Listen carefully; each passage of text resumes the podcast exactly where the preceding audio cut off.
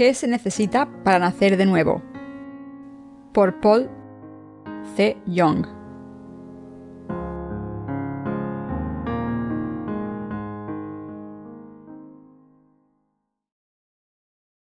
Sermón 1.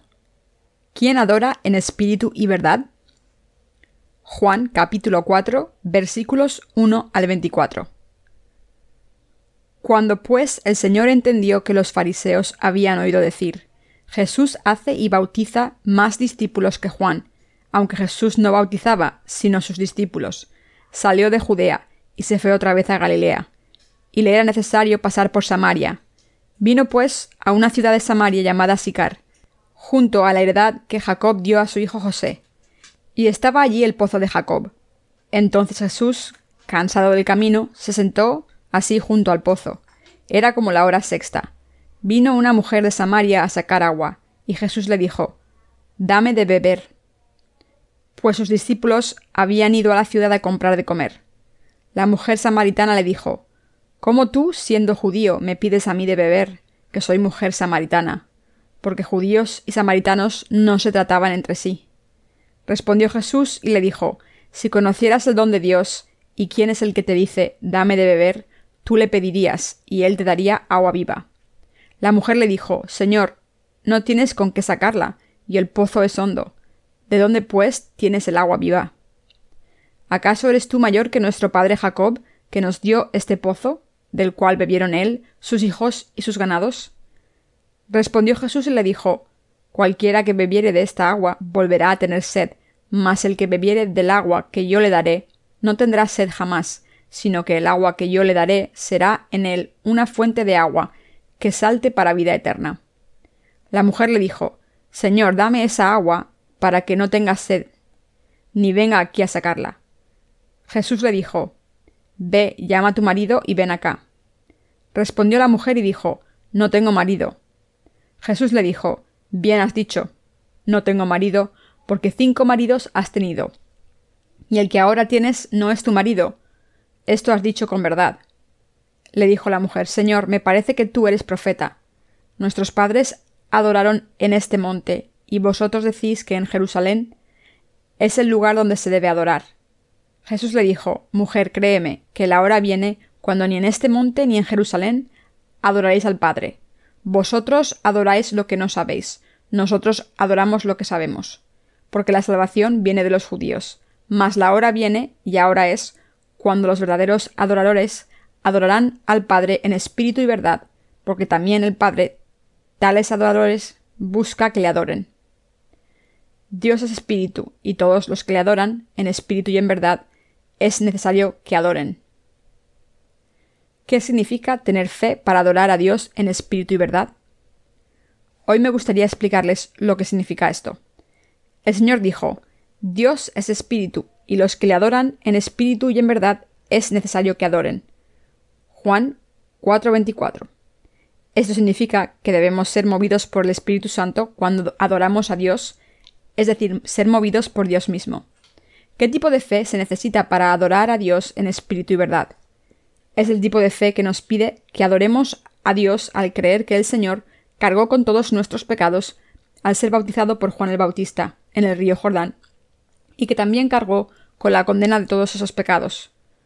En otras palabras, adoramos a Dios en espíritu y verdad gracias al don del Espíritu Santo, que hemos recibido de Dios al aceptar la remisión de los pecados en nuestros corazones por fe. Como creemos en el Evangelio del agua y el Espíritu, estamos obligados a confesar nuestra fe y decir, Dios es mi Señor y mi Dios. El Señor dijo, Dios es espíritu, y los que le adoran en espíritu y en verdad es necesario que adoren. Juan 4:24. Esto significa que debemos lavar nuestros pecados al creer en el Evangelio del agua y el Espíritu y adorar a Dios espiritualmente. En otras palabras, el Señor nos está diciendo que adoremos a Dios a través de nuestra fe en el Evangelio del agua y el Espíritu. Leamos Mateo capítulo 3 versículos 13 al 17 para entender cómo podemos adorar a Dios de esta manera. Este pasaje describe qué ocurrió cuando Jesús fue bautizado. Voy a leerlo. Entonces Jesús vino de Galilea a Juan al Jordán, para ser bautizado por él. Mas Juan se le oponía diciendo, Yo necesito ser bautizado por ti, ¿y tú vienes a mí? Pero Jesús le respondió, Deja ahora, porque así conviene que cumplamos toda justicia. Entonces le dejó. Y Jesús, después que fue bautizado, subió luego del agua. Y aquí que los cielos le fueron abiertos, y vio al Espíritu de Dios que descendía como paloma, y venía sobre él. Y hubo una voz de los cielos que decía, Este es mi Hijo amado, en quien tengo complacencia. Aquí vemos que Jesús fue al río Jordán. Antes de esto, Juan el Bautista había estado predicando y gritando al pueblo de Israel Arrepentíos, raza de víboras, volved a Dios. El día de su juicio está cerca, y el hacha está puesta en la raíz de los árboles. Quien no vuelva a Dios de todo corazón será cortado y arrojado al fuego. Así que arrepentíos de corazón, volved a Dios. Jesús fue a Juan el Bautista y le pidió que le bautizase, pero Juan el Bautista se negó al principio diciendo ¿Cómo me pides que te bautice yo a ti, cuando yo soy quien necesita ser bautizado por ti? Para Juan esto era inconcebible. Los dos significados del bautismo administrado por Juan el Bautista. Hay dos tipos de bautismo que Juan el Bautista administró. El primero es el bautismo del arrepentimiento, por el que llamó a todo el mundo a volver a Dios. Y el segundo es el bautismo de Jesús, a través de que el, el Señor cargó con los pecados del mundo para siempre. Este es el bautismo a través del que Juan el Bautista pasó todos los pecados del mundo a Jesús de una vez por todas. Al principio, Juan el Bautista se negó a bautizar a Jesús diciéndole Yo necesito ser bautizado por ti, pero tú vienes a mí. Sin embargo, Jesús le dijo Permíteme hacer ahora, pues conviene así que cumplamos toda justicia. Esto significa que era la justicia de Dios que Jesús cargase con los pecados del mundo para siempre, al ser bautizado por Juan el Bautista, y salvar a toda la raza humana de sus pecados. Sin embargo, muchos cristianos no entienden completamente este pasaje de las Escrituras, así que dicen ¿Dónde dice la Biblia que nuestros pecados fueron pasados a Jesús cuando fue bautizado por Juan el Bautista? Debemos examinar aquí si todos los pecados del mundo fueron pasados a Jesús para siempre, cuando fue bautizado por Juan el Bautista. Esto es lo que Jesús mismo dice en Mateo 3, 13 al 15. Y si esto es lo que Jesús está diciendo, solo puede significar que todos los pecados del mundo fueron pasados a su cuerpo cuando fue bautizado por Juan el Bautista. Pero muchas personas, a pesar de esta verdad, todavía preguntan dónde está la prueba, puedo asegurarles de que la prueba se encuentra en el capítulo 3 de Mateo, donde se dice que los pecados del mundo fueron pasados a Jesucristo de una vez por todas, a través de Juan el Bautista, si estudian la palabra de las Escrituras correctamente. Los escépticos no tienen ninguna prueba de lo contrario. Quiero pasar unos minutos para verificar, una vez más, que Jesús cargó con los pecados del mundo a través del bautismo que recibió de Juan el Bautista. Les pido que consideren esto objetivamente una vez más. Esto es lo que Jesús le dijo a Juan, el Bautista, justo antes de ser bautizado. Permíteme hacer ahora, pues conviene así que cumplamos toda justicia. La palabra así aquí se refiere al acto del bautismo que Juan el Bautista le dio a Jesús. Es decir, Jesús dijo que era correcto que él cargase con los pecados de este mundo al ser bautizado por Juan el Bautista.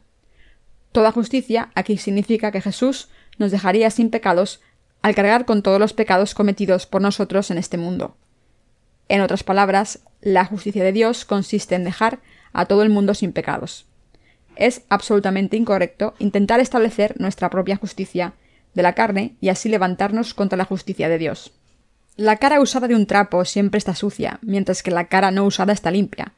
Pero la justicia de la humanidad está más sucia que este trapo.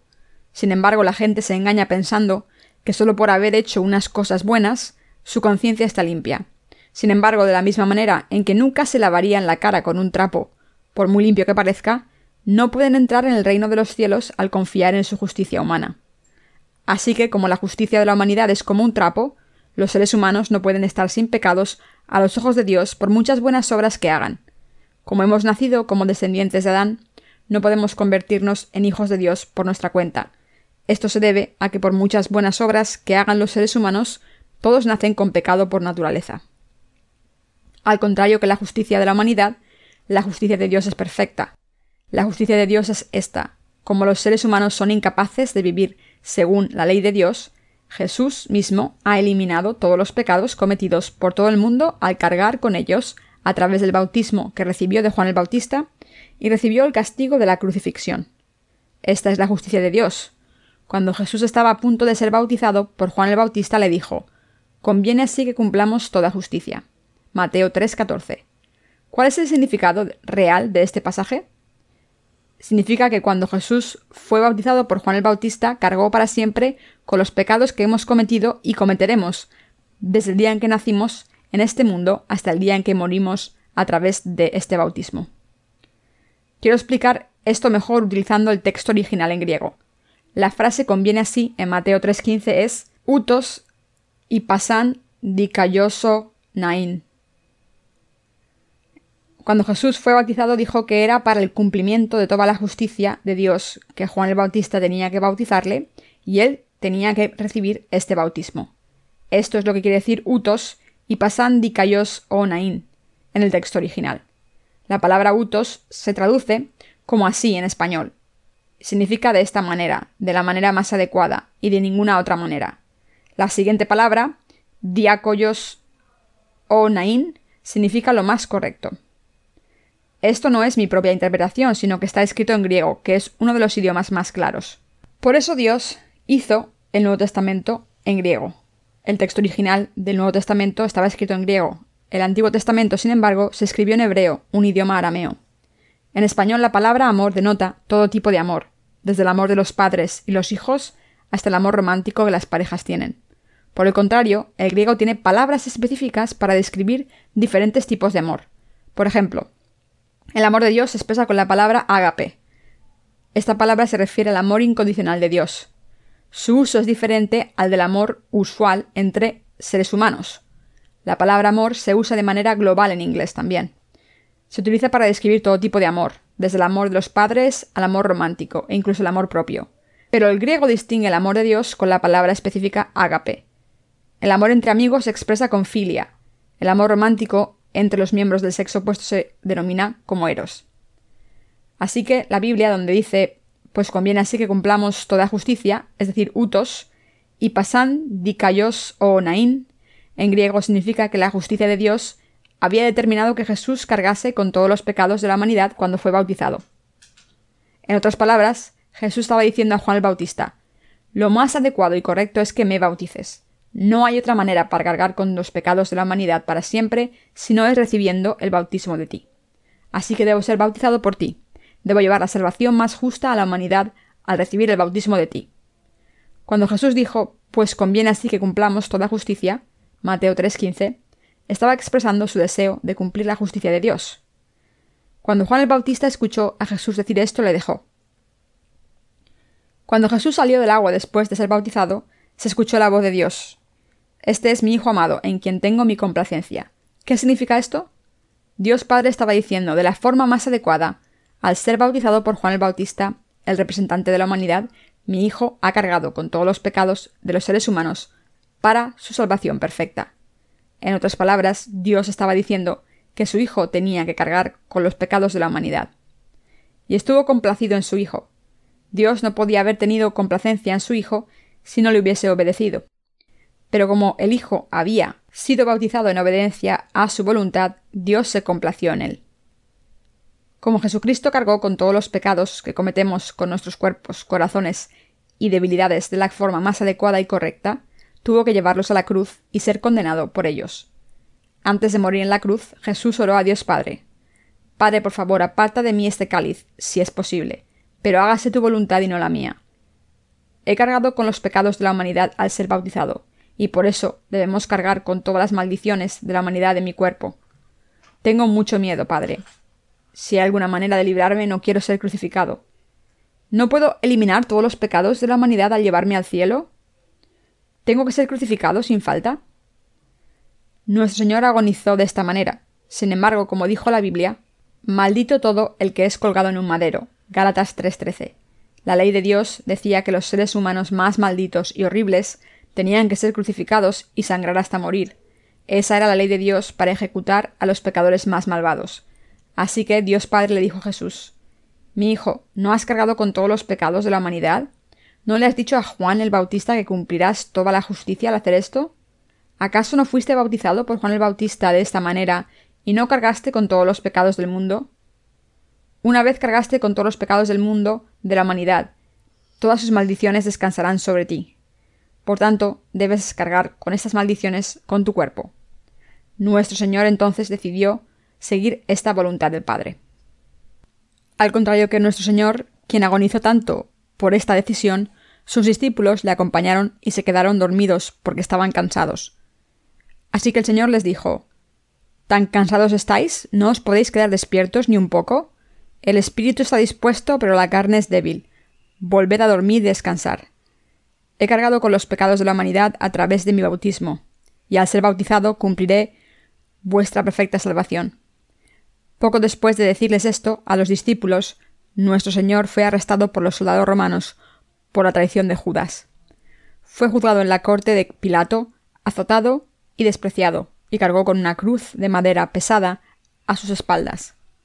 El cuerpo de Jesús estaba lleno de heridas por los treinta y nueve azotes que recibió, pero aún así fue obligado a cargar con el instrumento de su propia ejecución, como era costumbre. Sufrió mucho bajo el peso de la cruz. Al ver esto, un hombre llamado Simón de Cirene, movido por su compasión, llevó la cruz por Jesús. La palabra de Jesús. Jesús le dijo a Juan el Bautista, Si no me bautizas, no puedo salvar a la humanidad perfectamente. Por tanto, debo ser bautizado por ti de la manera más adecuada. Entonces fue bautizado por Juan, y Dios Padre dio testimonio de esto. Sobre la cabeza de Jesús saliendo del agua después de su bautismo, Dios dijo, este es mi Hijo amado, en quien tengo mi complacencia. Cuando leemos este pasaje en el texto original, podemos darnos cuenta de lo siguiente. Al ser bautizado de la manera adecuada, Jesús ha completado nuestra salvación justa. No nos dijo que no teníamos pecados, aunque los tuviésemos. Pero a través de Juan el Bautista, el último profeta y sumo sacerdote del Antiguo Testamento, Jesús aceptó todos los pecados de la humanidad, ya fueran cometidos en sus corazones o cuerpos, de la misma manera en que los pecados del pueblo de Israel en el Antiguo Testamento, pasados al animal vivo de sacrificio, cuando el sacerdote ponía las manos sobre el animal. En realidad, el Señor ha cumplido la salvación más adecuada a través de este bautismo. El texto original griego de la Biblia tiene este significado claramente. Así que he dejado claro esto en mis libros y en nuestros boletines. Lo hago porque no quiero que la gente haga afirmaciones infundadas y diga ¿Dónde está escrito en la Biblia que todos nuestros pecados fueron pasados a Jesús cuando fue bautizado? No hay que dudar esto. Jesús ha cumplido la salvación más justa al ser bautizado de la manera más adecuada y sin falta. ¿No es cierto que Jesús nos ha salvado de nuestros pecados para siempre al aceptarlos todos cuando fue bautizado? Si nuestros pecados no hubiesen sido pasados a Jesús y hubiesen permanecido intactos en nuestros corazones, ¿cómo podemos hacer afirmaciones infundadas de que hemos recibido la remisión de los pecados, y cómo podemos decirle a Dios que somos justos y llamarle Padre? Esto es solo posible porque nuestros pecados fueron pasados a Jesús para siempre, cuando fue bautizado de la manera más justa posible. Podemos creer verdaderamente en Jesús como nuestro Salvador y recibir el Espíritu de Dios Padre. Por eso, podemos obedecer el mandamiento del Señor y adorarle en espíritu y verdad. Creemos que todos los pecados que hemos cometido y cometeremos desde el día en que nacemos hasta el día en que morimos fueron pasados a Jesucristo cuando fue bautizado. Creemos que Jesús fue condenado en la cruz en nuestro lugar. Creemos de todo corazón en la palabra del Antiguo y Nuevo Testamento a los ojos de Dios, y somos los que hemos recibido la remisión de los pecados y adoramos a Dios en espíritu y verdad. Esto es lo que significa adorar a Dios en espíritu y verdad. Quiero hacerles una pregunta en este momento. ¿Fueron pasados a Jesús todos nuestros pecados cuando fue bautizado o no? Por supuesto que sí. Este no es un mero dogma, sino que es la verdad fundamental. Se trata de creer en la palabra escrita. Se trata de creer en la verdad. No es un credo de una secta. Pero, a pesar de esto, muchos pastores hoy en día no conocen el texto original y tienen el deseo de buscarlo. Y por eso no lo pueden aplicar. Cuando mis sermones son traducidos, el significado puede cambiar drásticamente dependiendo de qué palabras se utilizan. Por ejemplo, cuando digo que nuestros pecados fueron pasados a Jesús cuando fue bautizado, dependiendo de la palabra utilizada para traducir el verbo pasar, puede tener un significado diferente. En coreano utilizo la misma palabra coreana para pasar, pero el traductor puede utilizar una palabra diferente que es adecuada para el contexto. De esta manera, solo una persona que conoce el texto original de las escrituras puede aplicarlo correctamente. Cuando alguien lee el texto original, puede ver qué dice la Biblia. Aunque se me olvide lo demás, no se me olvidarán las palabras utos y pasan, dika, yoso, nain. He memorizado estas palabras para conocer su significado como la palma de mi mano. Estas palabras significan de la manera más adecuada, lo más correcto o de ninguna otra manera. Significan que Jesús ha eliminado nuestros pecados de la manera más justa al ser bautizado por Juan el Bautista. Este es el significado que el bautismo de Jesús tiene. Y a través de este bautismo, todos nuestros pecados fueron pasados a Jesús, y al creer en esto hemos llegado a nuestra verdadera salvación. Por eso Jesús dijo en el capítulo 4 de Juan, Dios es espíritu, y los que le adoran deben adorarle en espíritu y verdad. Los que han recibido la remisión de los pecados al creer en el bautismo de Jesús, y los que se han convertido en hijos de Dios al recibir el don del Espíritu Santo en sus corazones, pueden adorar a Dios en espíritu y verdad. Dios se deleita en aceptar la adoración de estas personas. Busca a los que adoran de la manera correcta. En el pasaje de las Escrituras de hoy vemos que Jesús se separó de Judea y se fue a Galilea y pasó por Samaria. En aquel entonces Samaria era la región que había experimentado muchas invasiones enemigas en Israel, desde Babilonia a Siria. Así que las mujeres en Samaria habían sufrido mucho por estas invasiones extranjeras, de la misma manera en que muchas mujeres coreanas sufrieron bajo el dominio colonial japonés. Como resultado, los habitantes de Samaria no pudieron mantener su linaje judío puro. Hay varias naciones en el mundo que hasta el presente dicen ser étnicamente homogéneas y puras, pero en realidad esto no es cierto. De cualquier manera, Jesús fue a Galilea solo al pasar por esta región de Samaria. De camino llegó a la ciudad de Sicar, donde estaba el pozo de Jacob a mediodía. Esta era la hora más calurosa del día. Cansado del viaje, Jesús se sentó junto al pozo, y una mujer de Samaria fue al pozo a sacar agua bajo el sol abrasador. Entonces Jesús le pidió agua a esta mujer. Los discípulos habían ido a la ciudad a comprar pan y por eso Jesús estaba solo cuando la mujer de Samaria fue al pozo. Debemos ponernos en la situación de esta mujer.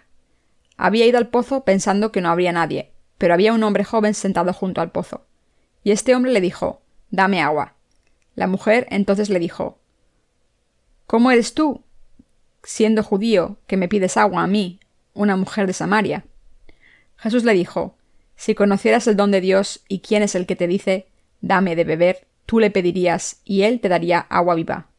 Juan 4:10. La mujer le dijo a Jesús ¿Cómo vas a darme agua cuando tú eres el que me has pedido agua? ¿Tienes un cubo? Ni siquiera tienes un cubo. ¿Cómo me vas a dar agua? No tiene sentido lo que dices. Encontramos este suceso en Juan capítulo 4 versículos 11 al 14. La mujer le dijo, Señor, con, no tienes con qué sacarla, y el pozo es hondo. ¿De dónde, pues, tienes el agua viva? ¿Acaso eres tú mayor que nuestro padre Jacob, que nos dio este pozo, del cual bebieron él, sus hijos y sus ganados? Respondió Jesús y le dijo, Cualquiera que bebiere de esta agua volverá a tener sed, mas el que bebiere del agua que yo le daré no tendrá sed jamás, sino que el agua que yo le daré será en él una fuente de agua que salte para vida eterna. La mujer hablaba con bastante confianza, ya que le dijo Jesús Señor, dame esa agua para que no tenga yo sed, ni venga aquí a sacarla. Juan 4:15. Dicho de otra manera, hubo una discusión entre Jesús y esta mujer junto al pozo. Dame agua, le pidió Jesús a la mujer. ¿Cómo eres que tú, un judío, me pides agua? contestó la mujer. Jesús le dijo, Si me hubieses pedido agua sabiendo quién soy, te habría dado agua viva. La mujer dijo, ¿Cómo vas a darme agua si tú no tienes un cubo? Jesús le pidió a la mujer que le trajese a su marido. Las primeras rondas fueron un empate. En la tercera ronda Jesús estaba contra la pared, pero en la cuarta ronda Jesús le dijo a la mujer que fuese a buscar a su marido. La mujer estaba sorprendida y dijo No tengo marido. Jesús le dijo entonces Respondió la mujer y dijo No tengo marido. Jesús le dijo Bien has dicho, no tengo marido, porque cinco maridos has tenido y el que ahora tienes no es tu marido. Eso has dicho con verdad. Juan 4, 17 y 18. La mujer pensó para sí misma Lo sabe todo sobre mi vida pasada y mis maridos anteriores, y el sexto hombre con el que vivo no es mi marido. Ahora se había acabado la discusión. La mujer aceptó su derrota y le dijo a Jesús al final No eres un hombre ordinario, sino un profeta. Dios ha enviado a sus profetas al pueblo de Israel de vez en cuando. Como lo sabes todo sobre mí, está claro que eres un profeta. En aquel entonces la mujer había tenido cinco maridos y ahora vivía con el sexto hombre. Cuando el Señor le dijo que el hombre con el que vivía no era su marido, le dijo Eres un profeta. ¿Cómo lo sabes todo sobre mí? Tienes razón. Jesús dijo aquí que el hombre con el que vivía la mujer de Samaria no era su marido.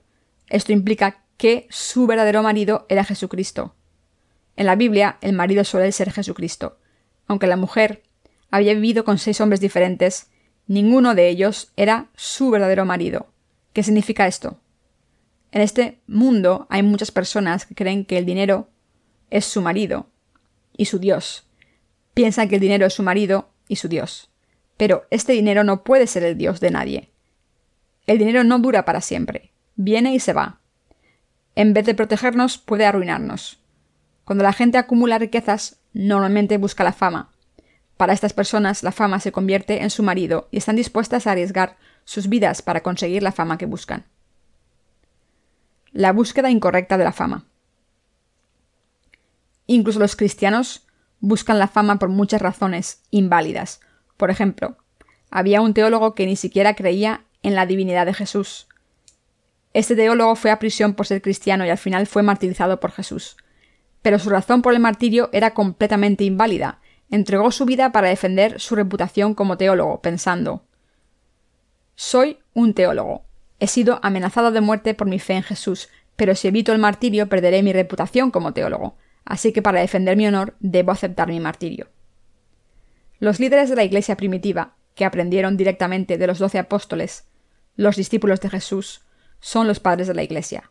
Algunos de estos padres de la Iglesia, como Origen, negaron la divinidad de Jesús, pero incluso estas personas fueron martirizadas para defender su propia reputación. Estas cosas ocurren todo el tiempo.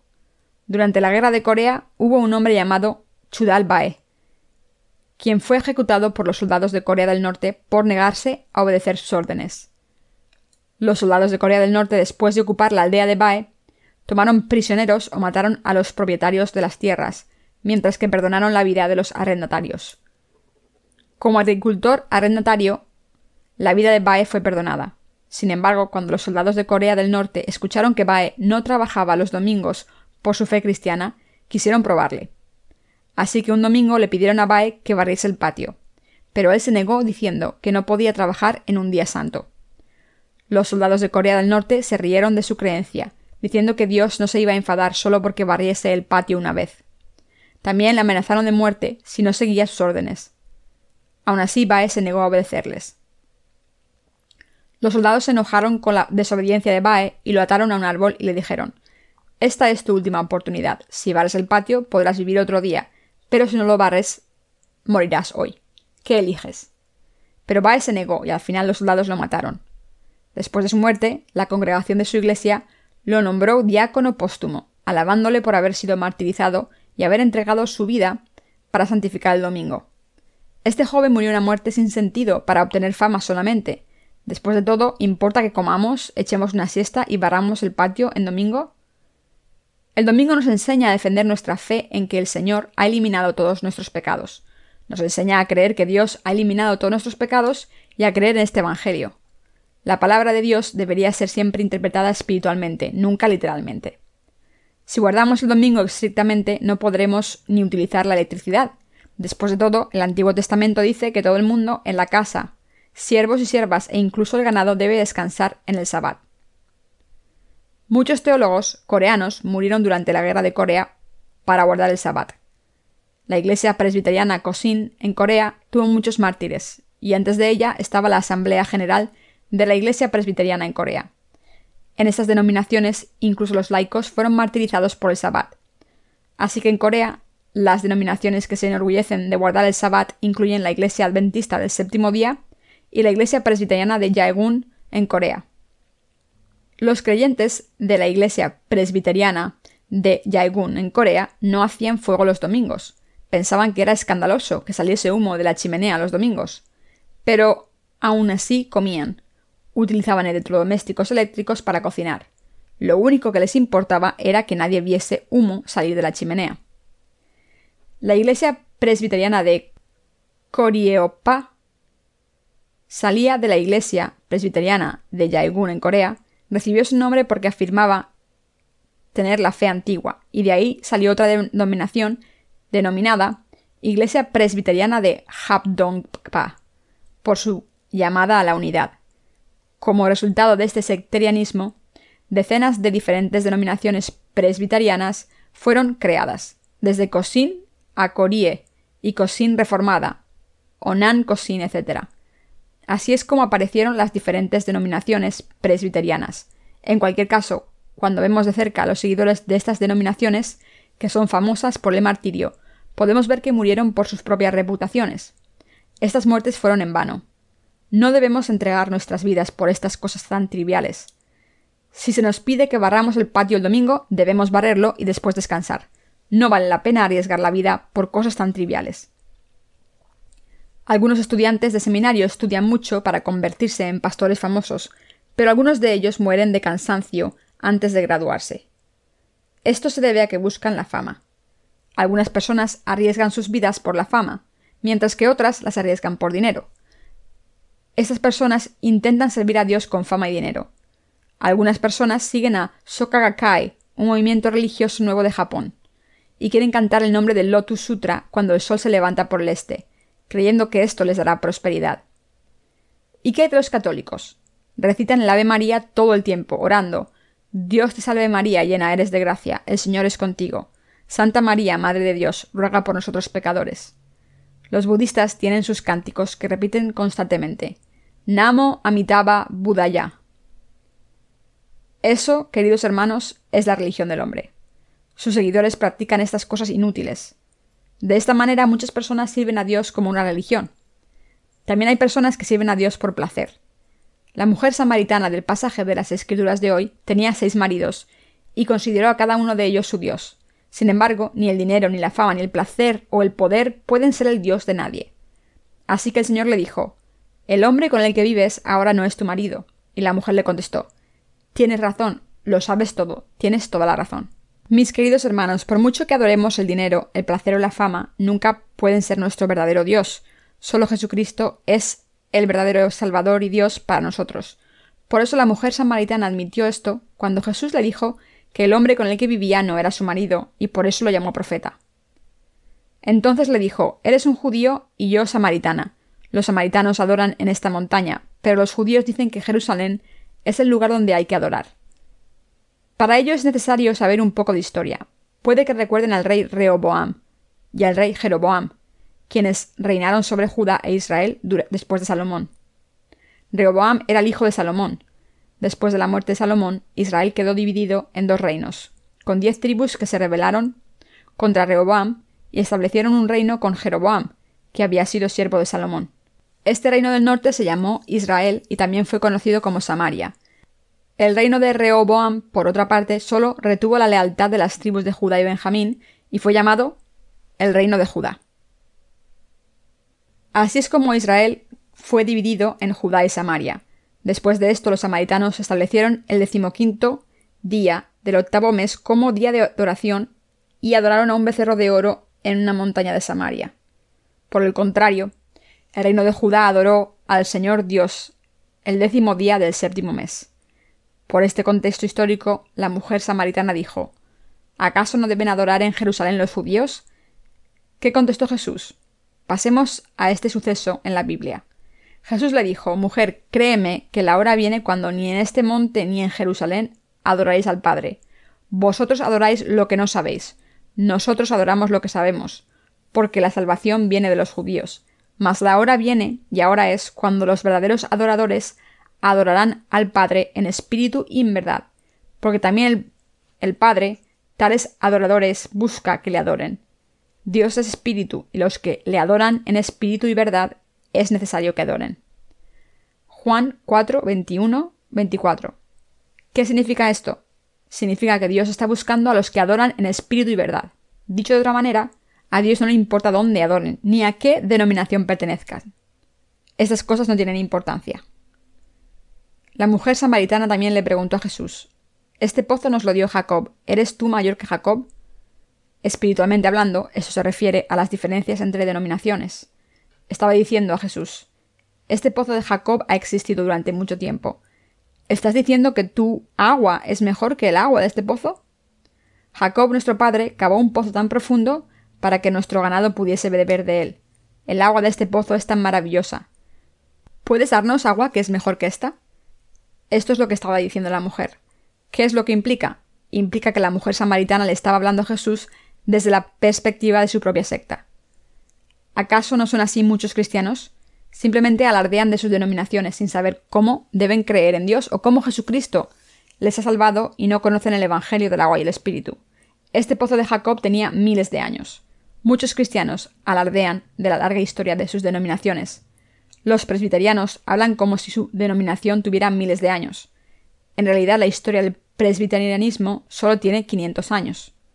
Los primeros seminarios fueron creados en el siglo XVIII. En el siglo XVIII surgió la teología protestante, como la presbiteriana y la baptista. Su historia no es tan larga, ya que solo tiene 300 años. En el 313 después de Cristo, el emperador Constantino emitió el Edicto de Milán, que estableció la religión de la Iglesia católica como la religión oficial del Imperio romano. Desde entonces y hasta la aparición de Lutero en el siglo XV, el mundo vivió en la Edad Oscura. Durante esos tiempos, la Iglesia católica confiscaba la propiedad de la gente simplemente acusándola de herejía. Así es como la Iglesia católica ejercitó su poder enorme. Durante la Edad Media nadie podía enfrentarse a la Iglesia católica y sobrevivir, ni siquiera los reyes. En Inglaterra, una iglesia diferente fue establecida cuando el Papa se negó a concederle al rey de Inglaterra la anulación de su matrimonio, para que pudiera volver a casarse. Todos conocen esto. Esa iglesia fue establecida precisamente porque la Iglesia Católica se negó a darle al rey Enrique VIII la anulación que quería. Y se llama la Iglesia Anglicana. La Iglesia Anglicana es una fusión de catolicismo y protestantismo y conserva la mayoría de los rituales católicos, pero incorpora doctrinas protestantes.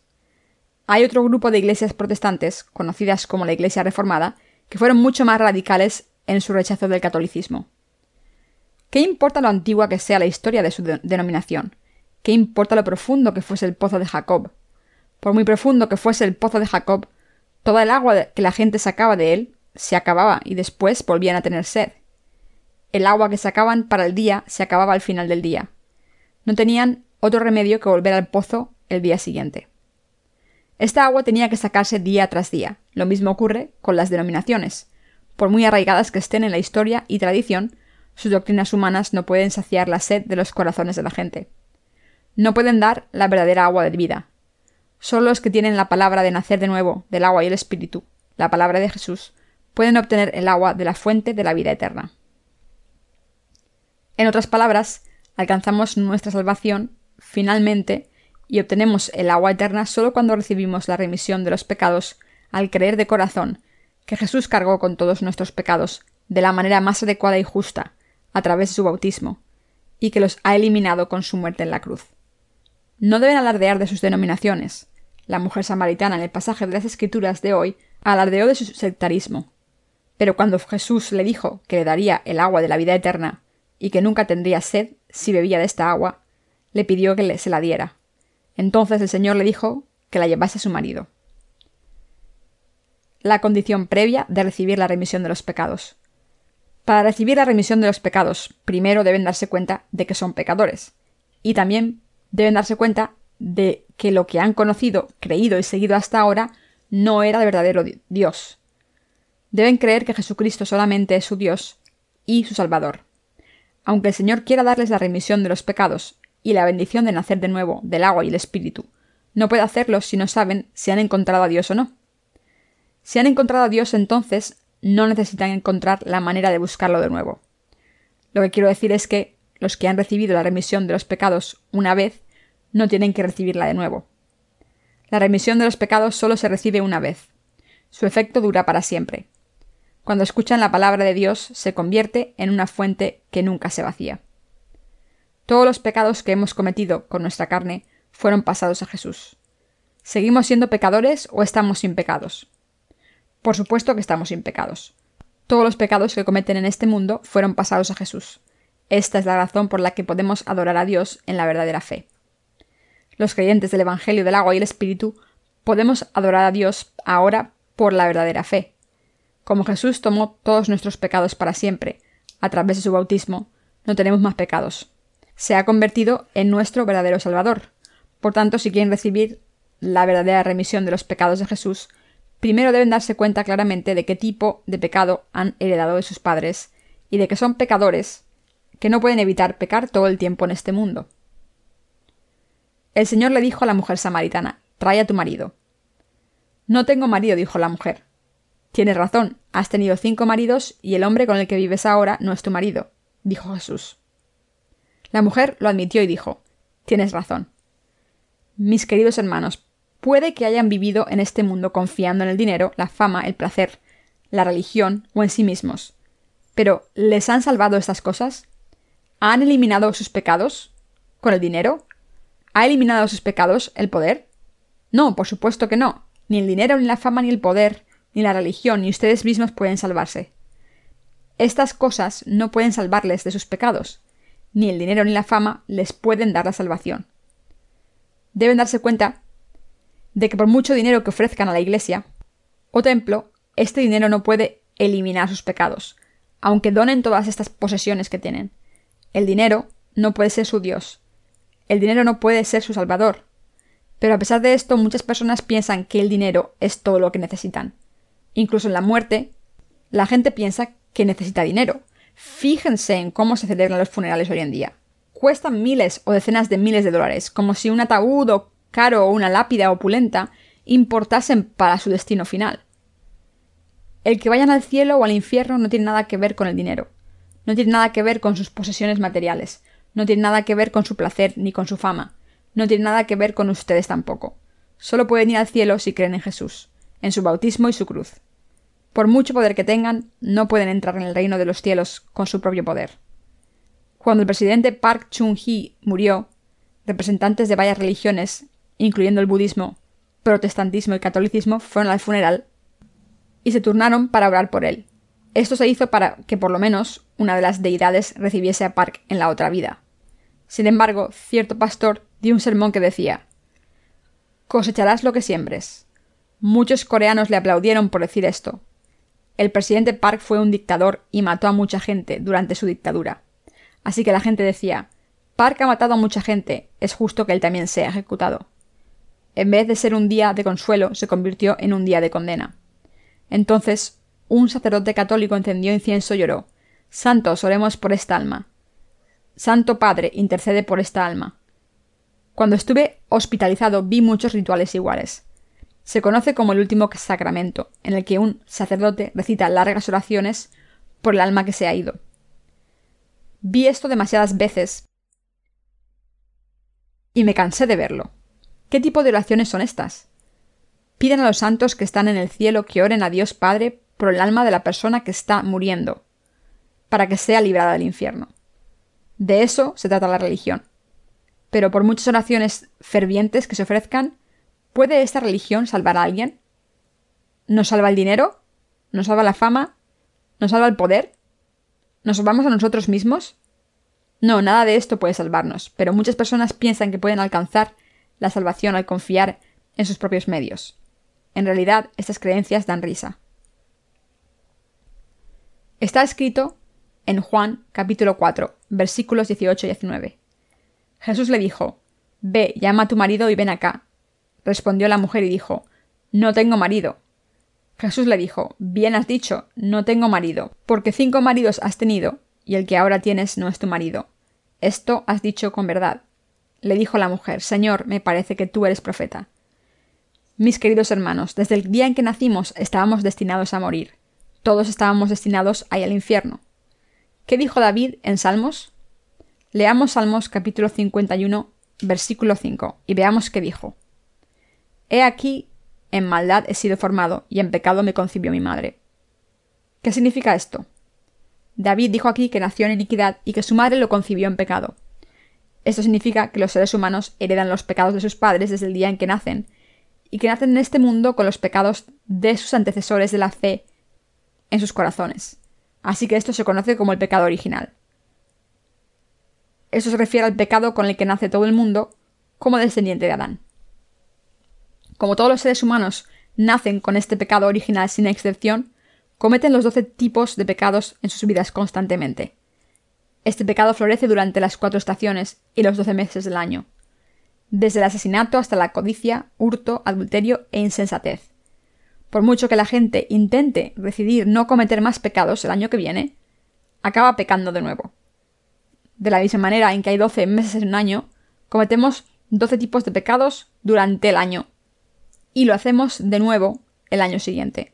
Está en nuestra naturaleza humana cometer pecados hasta que morimos. David creyó en Dios ardientemente. ¿Cómo de fuerte era su fe? Era tan fuerte que admitió su verdadero ser a Dios y confesó que nació en iniquidad y fue concebido en pecado. Esta es la confesión de fe de Dios. Para que seas reconocido justo en tu palabra y tenido por puro en tu juicio. Salmos 51.4. Dicho de otra manera, David hizo esta confesión de fe. Señor, creo que tu juicio es correcto. Si dices que has borrado mis pecados, entonces lo has hecho. Si dices que no has borrado mis pecados, no lo has hecho. Como nací con esos pecados, no puedo evitar cometerlos. Tu juicio es completamente correcto. Creo en ti completamente. Mis queridos hermanos, si quieren recibir la remisión de los pecados, deben creer en la palabra de Dios completamente. Si no creen, insistirán en seguir sus propios pensamientos erróneos. El general Naaman fue sanado de su lepra gracias al Señor. ¿Pero qué pensó al principio cuando se le dijo que tenía que bañarse en el río Jordán? Pensó, el Señor me dijo que me lavase en el río Jordán, pero estoy seguro de que los ríos de mi país son mejores que el Jordán. Preferiría bañarme en uno de esos ríos que en el río Jordán. Si Dios les dice que se bañen en el río Jordán, entonces deben bañarse en el río Jordán. En otras palabras, deben deshacerse de sus propios pensamientos y creer en la palabra de Dios. El Señor nos ha dicho que recibiésemos las bendiciones de nacer de nuevo del Evangelio del agua y el Espíritu. Jesús cargó con todos nuestros pecados al ser bautizado en el río Jordán. Eliminó todos nuestros pecados con el agua y la sangre al morir en la cruz y nos ha dado el Espíritu Santo como resultado. Gracias a esta obra de Dios, hemos sido bendecidos para nacer de nuevo como criaturas nuevas. Todo lo que tenemos que hacer es creer en esta palabra de Dios tal y como es. ¿Nacimos en este mundo por nuestro propio deseo? No, nacimos en este mundo a pesar de nuestros deseos. También, a pesar de nuestros deseos, nos convertimos en pecadores y en hijos de Dios. Solo tienen que creer en esto para alcanzar su salvación. No hay otra manera de creer. El Señor dijo, y conoceréis la verdad, y la verdad os hará libres. Juan 8:32. Dios Padre está buscando a los que adoran en espíritu y verdad dijo claramente que los que le adoran deben adorarle en espíritu y verdad. La bendición que Dios nos da a los que van a por Él por creer en el bautismo de Jesús y su sangre derramada en la cruz, y al creer que el Señor es Salvador, es la bendición de nacer de nuevo del agua y el espíritu. Estas personas adoran a Dios en espíritu y verdad. Los que adoran a Dios al aceptar la remisión de los pecados a través del agua y el espíritu que les da Jesús son los que adoran a Dios verdaderamente. Y adorar a Dios con el Espíritu Santo de corazón y con la verdadera fe es la verdadera adoración. Algunos de nosotros adoramos a Dios en verdad, pero muchos no. ¿Y ustedes? ¿Son personas que adoran a Dios en espíritu y verdad? Espero sinceramente que sean adoradores así. Los que no creen que todos los pecados del mundo fueron pasados a Jesús cuando fue bautizado todavía tienen pecados en sus corazones y no tienen fe. El formato de la adoración es el problema. Pueden adorar a Dios donde ustedes quieran. El Señor dijo, Mas la hora viene, y ahora es, cuando los verdaderos adoradores adorarán al Padre en espíritu y en verdad, porque también el Padre tales adoradores busca que le adoren. Juan 4:24. ¿Qué importa que adoren a Dios aquí o allí? Si han recibido la remisión de los pecados, no importa dónde adoren. Las denominaciones no valen para nada. Da risa que tantos cristianos alardeen de la historia de sus denominaciones y su tradición cuando solo tienen 300 años de historia. Al principio, cuando no estaba bien informado, pensaba que estas denominaciones tenían miles de años. Solía pensar, como han pasado dos mil años desde que nació Jesús, estas denominaciones deben tener por lo menos mil años. Pero cuando aprendí la verdadera historia me di cuenta de que fue solo en el siglo XVIII cuando empezaron a surgir seminarios. La fundación de la Iglesia presbiteriana también es más reciente. Mientras que el presbiterianismo es muy común en Corea, no lo es en el resto del mundo. En los Estados Unidos, por ejemplo, la Iglesia Baptista tiene mucho más influencia. Lo que quiero decir es que los rituales de adoración y las diferencias entre denominaciones no importan en absoluto. Lo que importa de verdad es que recibimos la remisión de los pecados al creer en el Evangelio del agua y el Espíritu, y después adoramos a Dios por esta verdadera fe. Esto es lo que significa adorar a Dios en espíritu y verdad. Y esta es la manera de adorar a Dios cuando nacemos de nuevo del agua y el Espíritu. Dios quiere que nazcamos de nuevo del agua y el Espíritu primero, con toda prioridad, y que después le adoremos. Esta es la adoración que Dios quiere de nosotros. Quiero acabar mi sermón aquí, ya que es bastante tarde y muchos de ustedes están cansados. Estoy seguro de que entienden el mensaje principal del sermón de hoy sin que predique más. Gracias a Jesús podemos adorar a Dios en espíritu y verdad. Le doy gracias a Dios desde el fondo de mi corazón por permitirnos adorarle en espíritu y verdad. Estoy agradecido porque a través de su bautismo Jesús cargó con todos los pecados que cometemos en este mundo con nuestra carne. Estoy muy agradecido porque cargó con todos los pecados que cometemos de corazón. Todos los pecados que hemos cometido por nuestras debilidades fueron pasados a Jesús. Como resultado, no tenemos pecados. Somos justos. Aunque todavía tenemos debilidades, estamos sin pecados. Doy gracias a Dios por convertirnos en personas justas.